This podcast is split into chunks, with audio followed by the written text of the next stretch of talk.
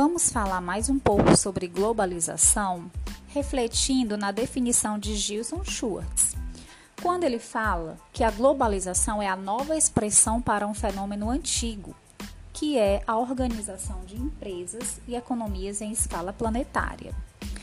Analisando as fases da globalização, onde a sua primeira fase está direcionada ao século XV com as grandes navegações, quando os países europeus começaram a comercializar com um número maior de continentes e lugares.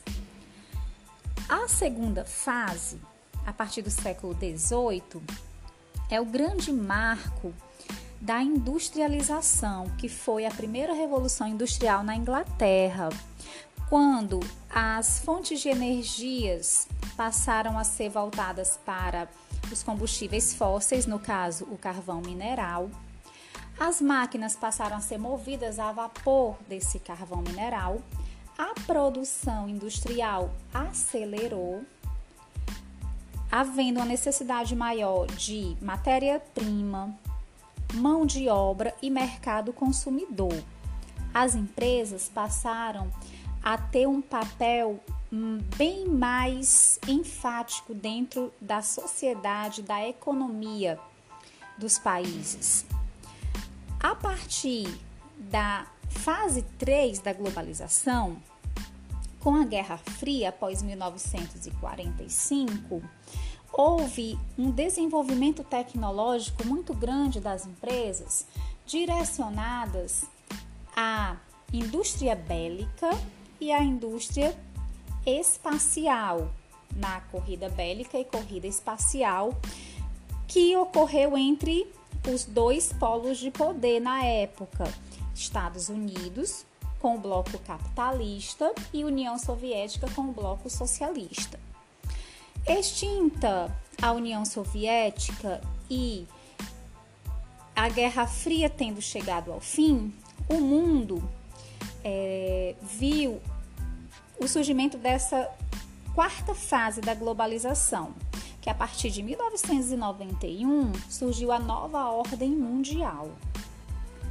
Com essa nova ordem mundial, o mundo passe, passou a ser multipolar, ou seja, não existia mais os dois polos, ou, ou, é, o mundo bipolar, como a gente falava pois a União Soviética não existia mais. Os Estados Unidos continuou sendo o país mais importante do mundo e surgiram alguns organismos internacionais, como a ONU, o FMI, o Banco Mundial, a OTAN. Esse período, também conhecido como neoliberalismo, onde as empresas passaram a ter uma autonomia maior dentro do mercado, do mercado internacional, ou seja, os países passaram a interferir menos em relação ao controle do mercado.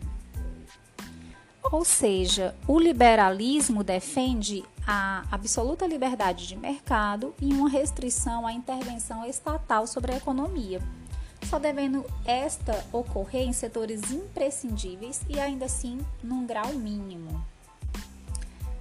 Segundo Anthony Giddens, a definição de globalização vem a ser a intensificação das relações sociais, políticas, culturais e econômicas em escala mundial. Quando a gente fala dessa parte econômica, é importante frisar que o mundo globalizado, ele também é regionalizado, conforme as suas características econômicas. Uma dessas regionalizações divide os países em desenvolvidos e subdesenvolvidos, no qual os países desenvolvidos vão ter economias mais fortes, IDHs elevados, PIB per capita elevado, mortalidade infantil bem reduzida. E os subdesenvolvidos geralmente é o oposto. São, de uma maneira mais simplória, os países pobres. Esses países, eles são divididos em blocos econômicos ou organizações econômicas. Assunto no qual será abordado posteriormente.